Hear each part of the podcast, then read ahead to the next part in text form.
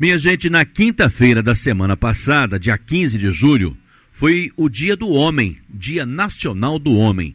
E no sábado, eu com o Dr. Gerson Matede, aqui naquele nosso quadro Saúde no Ar, falamos muito sobre esse assunto. Só que ficaram detalhes muito importantes, então nós resolvemos voltar hoje novamente nesse assunto, uma vez que eu recebi muitos telefonemas, o feedback foi extremamente satisfatório por parte dos homens e das mulheres também que querem ver os seus companheiros bem, saudáveis, bem dispostos. Isto é muito importante. Então eu volto a cumprimentar o Dr. Gerson Matede, direto da Unimed Pleno.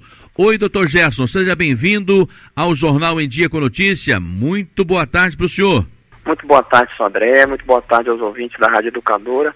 É sempre um prazer estar aqui no com Notícia para a gente falar um pouquinho sobre saúde e, de alguma forma, tentar ajudar a população, seja masculina ou feminina, né, Sara? Eu fiquei muito feliz com o feedback dos ouvintes. Eu tenho certeza que o senhor também, doutor. A gente fica muito feliz, né, Sodré, de fazer o que gosta e, e, se tem algum tipo de receptividade por parte dos ouvintes, é sinal que de alguma forma a gente está contribuindo para a saúde deles, né? E é, é o objetivo da nossa profissão, né?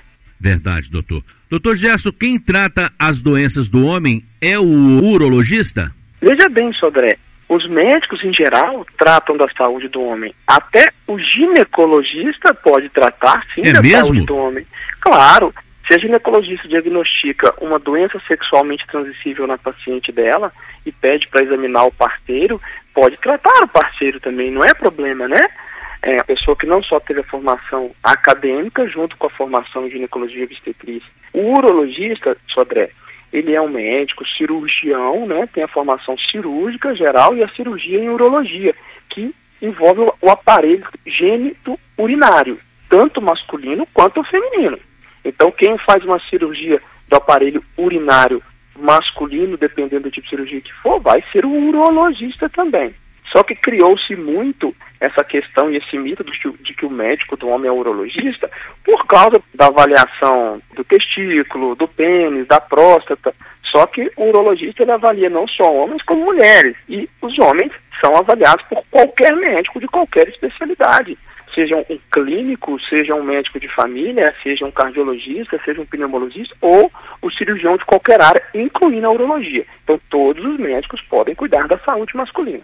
Doutor Gerson, quando o assunto é cuidar da saúde do homem, muitos deixam a desejar, pois acreditam que só precisam ir ao médico se estiverem muito doentes. Aí está o principal erro de nós homens? Sobre, não sei se o principal erro, mas é um erro comum. Porque algumas coisas a gente pode prevenir. A gente pode prevenir um, de, um determinado número de doenças quando a gente busca é, atendimento em saúde de forma periódica, para promoção de saúde, prevenção em saúde.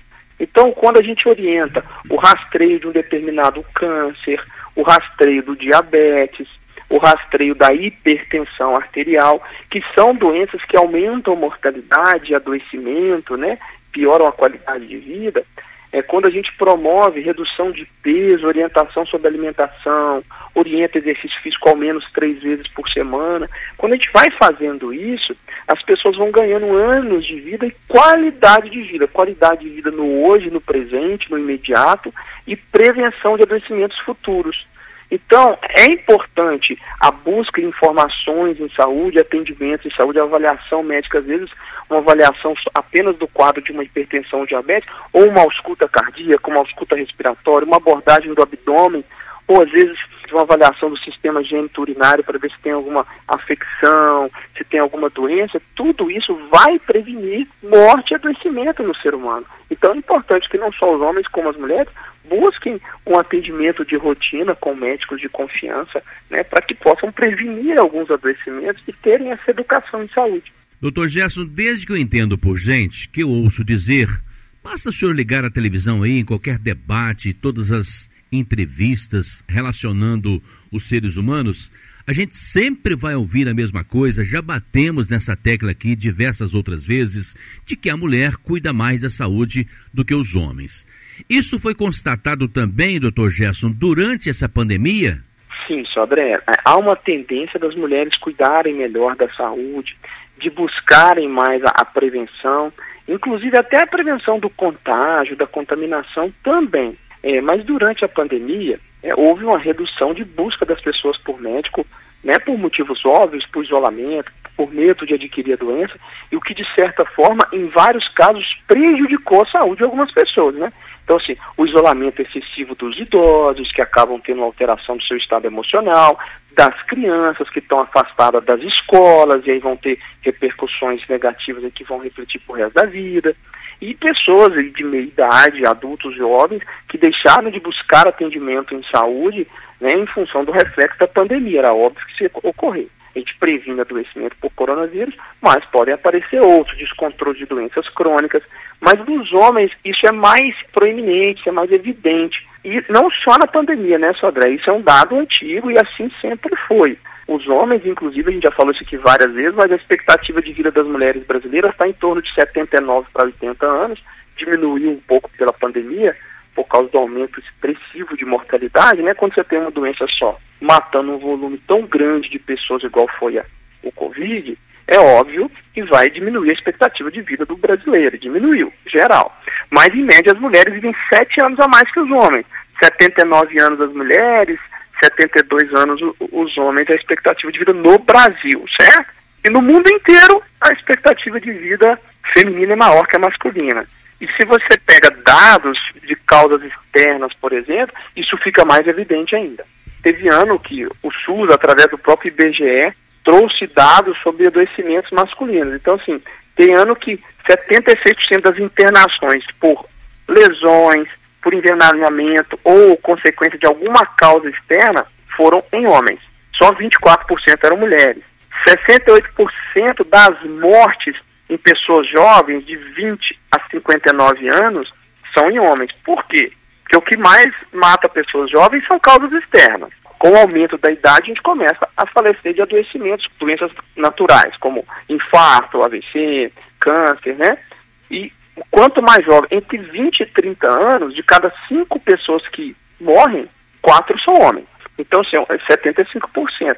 Por quê? Porque a maior causa de morte nessa cidade são causas externas e os homens estão muito mais submetidos à violência, a causas externas, à arma de fogo, ao envenenamento, ao excesso de uso de bebida alcoólica, de drogas. Né? Então, são pontos da gente falar sobre o assunto, tocar no assunto para que a gente reduza a mortalidade masculina já fiz muitas coberturas de acidentes automobilísticos aqui nas rodovias próximas de Ubá. A enorme maioria dos acidentados são homens. Outra situação que eu vi também aqui na nossa cidade, na nossa região, doutor Gerson, foram as vítimas de mutilações do polo moveleiro.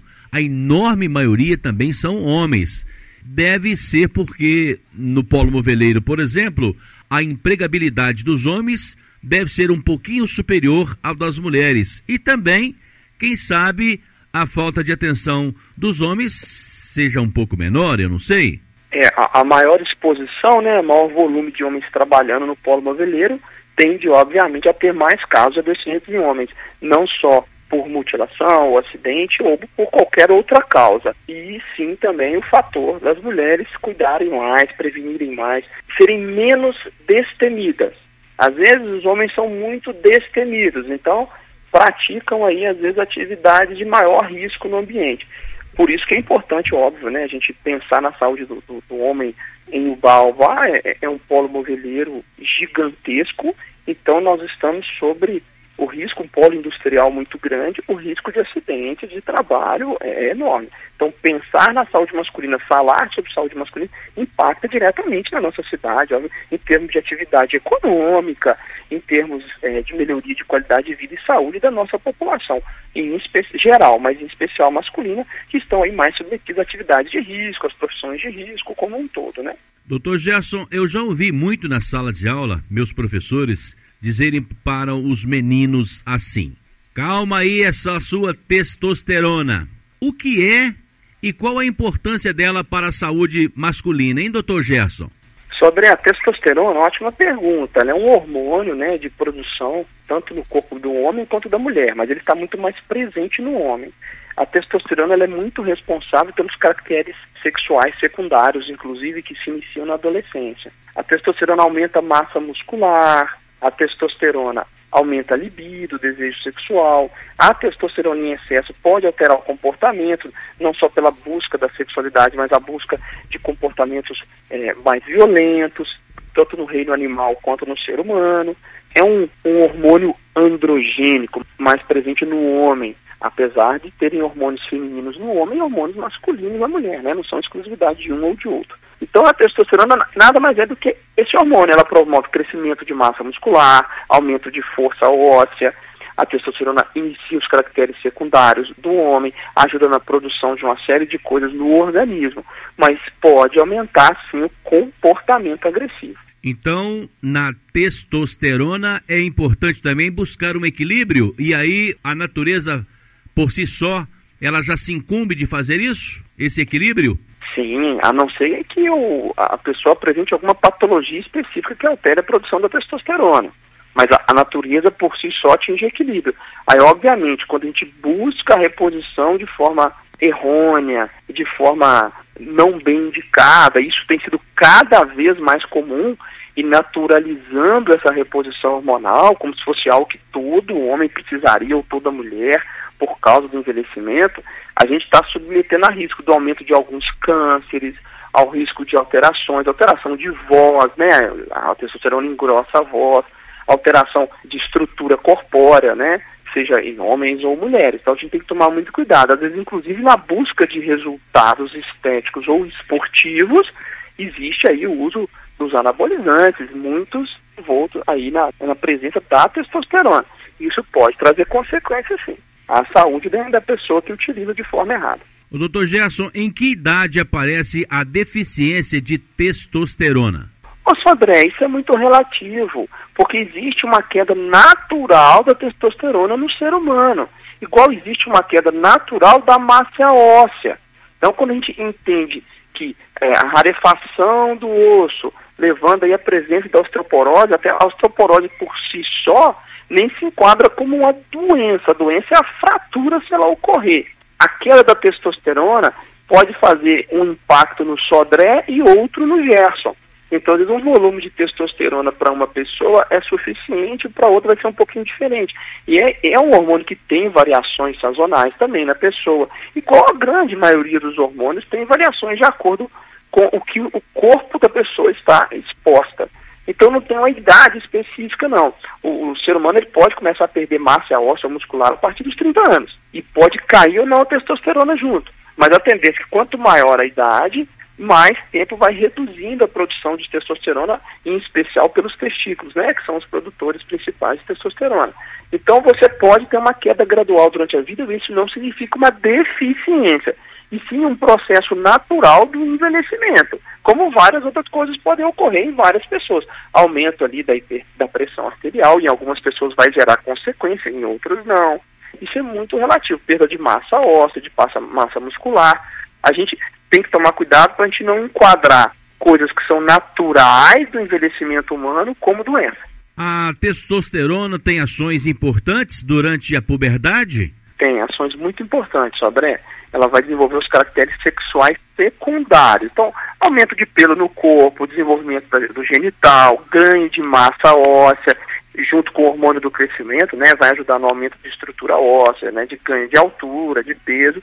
Tem uma série de fatores que a testosterona vai atuar. Sim. Doutor Gerson, quais as principais causas de doenças, de patologias e mortes nos homens? Olha só, só André, as principais doenças em homens e acabam, consequentemente, sendo a principal causa de mortalidade também. Não são só doenças crônicas que não geram mortalidade, são doenças crônicas que acabam gerando mortalidade. Então, a gente já falou, né, uma das principais causas de morte e do adoecimento no ser humano são causas externas. Mas tem as doenças do aparelho circulatório, o infarto, o AVC, que é a principal causa de morte no ser humano como um todo. Mas a incidência de infarto é maior em homens.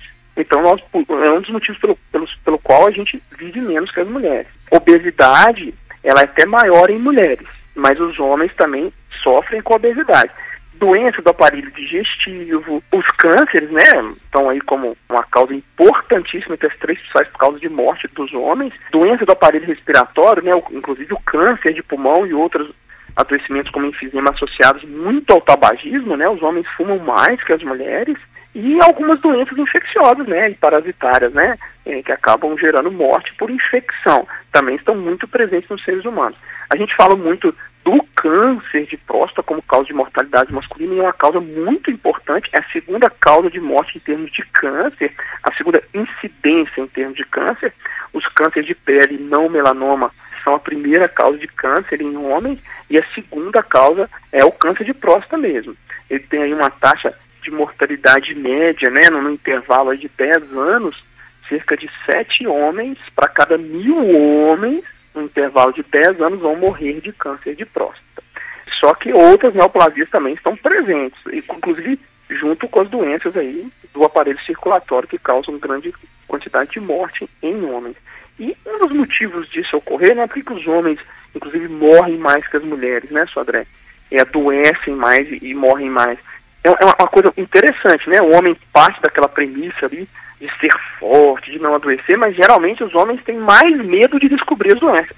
Então eles acabam buscando menos atendimento por medo do diagnóstico. Não seguem o tratamento recomendado né? O que não é muito inteligente. Se tem uma proposta de tratamento, se tem uma ideia de continuidade de cuidado e eu não a sigo, não faz muito sentido. Não faz sentido nem eu ter procurado o médico. Então, se eu não vou seguir aquilo, né? Outros que acham que nunca vão adoecer. Então, eu sou invencível na doença, eu não me cuido. Eu bebo mais, eu fumo mais, eu me exponho a riscos. E, obviamente, isso traz consequências e os números mostram isso. Aquele que dizia o seguinte: eu tenho a força, é só na televisão e é fictício, né? Exatamente, é uma fantasia. Por mais que os homens, por maior exposição à testosterona, tenham mais massa óssea, mais força muscular no geral, né, proporcionalmente às mulheres, não significa que eles vão adoecer menos e morrer menos. Isso não é garantia nenhuma, tanto que nós morremos mais cedo em média. E os homens, obviamente, a gente já falou aqui, mas é sempre bom repetir, estão muito mais envolvidos em situações violentas. Então se expõem a risco de mortalidade muito mais cedo. Não se alimentam tão bem, não preocupam tanto com alimentação. E às vezes também não praticam tanto exercício físico. Homens estão muito mais susceptíveis às infecções sexualmente transmissíveis, por terem muito mais comportamento sexual de risco, de número de parceiras e de não usar preservativo e não se proteger. E aí uma das causas de morte é a infecção, como a gente falou, é adoecimento, dentre elas as doenças sexualmente transmissíveis, né? É, e a gente já falou, acidente no trabalho, acidente de trânsito, tudo isso é muito importante. Né? E, usam muito mais álcool e drogas. Eles estão entre os principais motivos, Sodré, da população masculina morrer mais cedo, adoecer mais que a população feminina. O doutor Gerson, é mito ou é verdade que existe uma faixa etária entre os 50 e os 60 anos que o homem corre muito risco de morrer por alguma causa? Ô, André, de fato, quando você pensa assim, os óbitos do aparelho circulatório, principalmente infarto e AVC, é a principal causa de morte do ser humano, 61% ocorre entre 50 e 60 anos. 50 e 59 anos, né? A porcentagem. Mas como. E 70% deles são homens. Isso não é falácia, isso é estatística. É estatística, exatamente. Sodré, isso vale para os tumores também. Até 77% dos tumores que mais matam ocorrem entre os 50 e 60 anos. Doutor Gerson, o senhor sempre bate na tecla de uma alimentação saudável, uma boa noite de sono, aquela caminhada, exercício físico e quando precisar e quando necessitar, não esperar o dia seguinte, procurar logo um profissional médico, não é isso? É isso, Sodré. E aí a gente apresenta aqui um problema, né? Que é a questão da saúde dos homens, a uma mortalidade, mas temos que apresentar algum tipo de solução também, né, Sodré? Verdade. A, a, solução está exatamente em buscar o atendimento na prevenção. Então, medir a pressão arterial pelo menos uma vez por ano, já, nós já falamos isso várias vezes aqui no programa, né? Para prevenir uma das principais causas de adoecimento e mortalidade cardiovascular, que é a hipertensão descontrolada e às vezes fazer um exame de sangue, em especial avaliação da glicose, da glicemia, a partir dos 35, especialmente a partir dos 40 anos. O perfil é, lipídico, né, colesterol, triglicerídeos. Um rastreio dos 16 anos até pelo menos os 65 anos de doenças sexualmente transmissíveis. HIV, hepatite B, hepatite C e sífilis são as principais. Nos pacientes em que tem uma indicação específica, que tem uma história familiar, desde que bem informado sobre o custo-benefício, fazer também o exame da próstata. verificar, só o perímetro abdominal. Se tem muita gordura abdominal, como que está o índice de massa corporal, a redução de peso e o exercício físico junto com a alimentação saudável reduzem 30% da mortalidade por cânceres gerais. São três fatores muito importantes.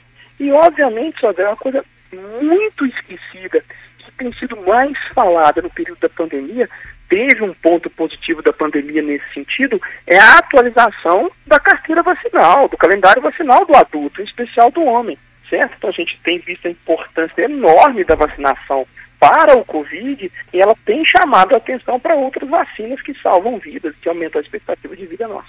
E para que as gerações futuras tenham mais saúde, vivam melhor, é necessário que os pais tenham essa consciência e tenham todo cuidado com a caderneta vacinal, não é, doutor Gerson? Sem sombra de dúvida, senhor. É botar em dia aí as vacinas, a dupla de adulto, para aquele adulto que não está com a febre amarela em dia vacinar, para aquele adulto que tem pneumopatia, buscar a vacinação com a pneumo 23, com a pneumo 13, né? Na verdade, você faz a 13 e seis meses depois faz a 23. Buscar a vacinação da gripe, né? Para quem tem indicação adequada. E, obviamente, né, Sodré, buscar a vacinação pelo coronavírus, né? Não deixar de vacinar para o coronavírus assim que chegar a sua vez, não ficar escolhendo vacina, todos se mostraram extremamente eficazes, todos que estão sendo aplicados no Brasil, as quatro. Vamos seguir o exemplo dos Estados Unidos, de estudos recentes, que no, nos últimos um a dois meses, 99% das mortes, segundo dados é, estatísticos americanos, do próprio é, CDC, né, o, o, Centro de Controle de Doenças americano, 99% das mortes por Covid nos Estados Unidos foram de pessoas que optaram por não vacinar. Ou seja, 1% das mortes foram pessoas vacinadas. Então, é um dado muito robusto de mostrar a importância da vacina. Como nós estamos vendo no Brasil gradualmente reduzindo a mortalidade e as internações graves pela evolução da vacinação. Viva a ciência! Viva a ciência, Sodré, sem sombra de dúvida, né? Sempre existe o questionamento sobre, mas essa vacina foi produzida um pouco rápido. Todos os investimentos financeiros dos últimos um ano e meio, até mais que isso, né, um ano e oito meses, foram voltados para a vacina de uma doença que está parando todo mundo durante um período e retomando gradualmente. Mas qualquer empresa vai querer produzir uma vacina para que traga aí né, retorno da normalidade, até por questões financeiras as empresas vão investir nisso. Então foi um investimento humano e financeiro gigantesco, nunca ocorrido antes. Então é óbvio que o processo é acelerar, né? O processo de, de todo esforço voltado para uma coisa em comum mundialmente. Então, claro que as vacinas iam sair mais cedo, com mais de 180 pesquisas em vacinas. E os resultados estão aí. Só não enxerga quem não quer ver. É, os resultados são palpáveis. Estão aí os resultados. 99% das pessoas que morreram foram pessoas lá nos Estados Unidos, foram pessoas que optaram em não receber a vacina. Infelizmente, existem essas coisas de ideologia.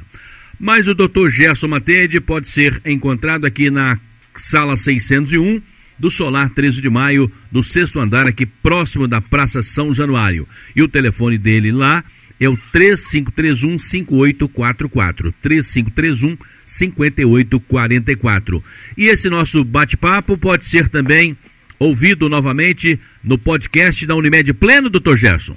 Pode sim, Sodré, através aí do site da Unimed, né? A gente pode sim entrar e, e usar a plataforma do Spotify, que é a plataforma de áudio, né? Tanto para música quanto para podcast que as pessoas vão encontrar lá as entrevistas anteriores e a de hoje, né, vai ser colocada também no ar para que as pessoas possam ouvir novamente. Então, muito obrigado pela sua presença, pela sua participação conosco aqui nesse sabadão para a gente fechar a semana e até semana que vem. Bom final de semana a todos. Eu que agradeço ao Sodré, à Rádio Educador e aos ouvintes pela oportunidade e que a gente se encontre no próximo final de semana.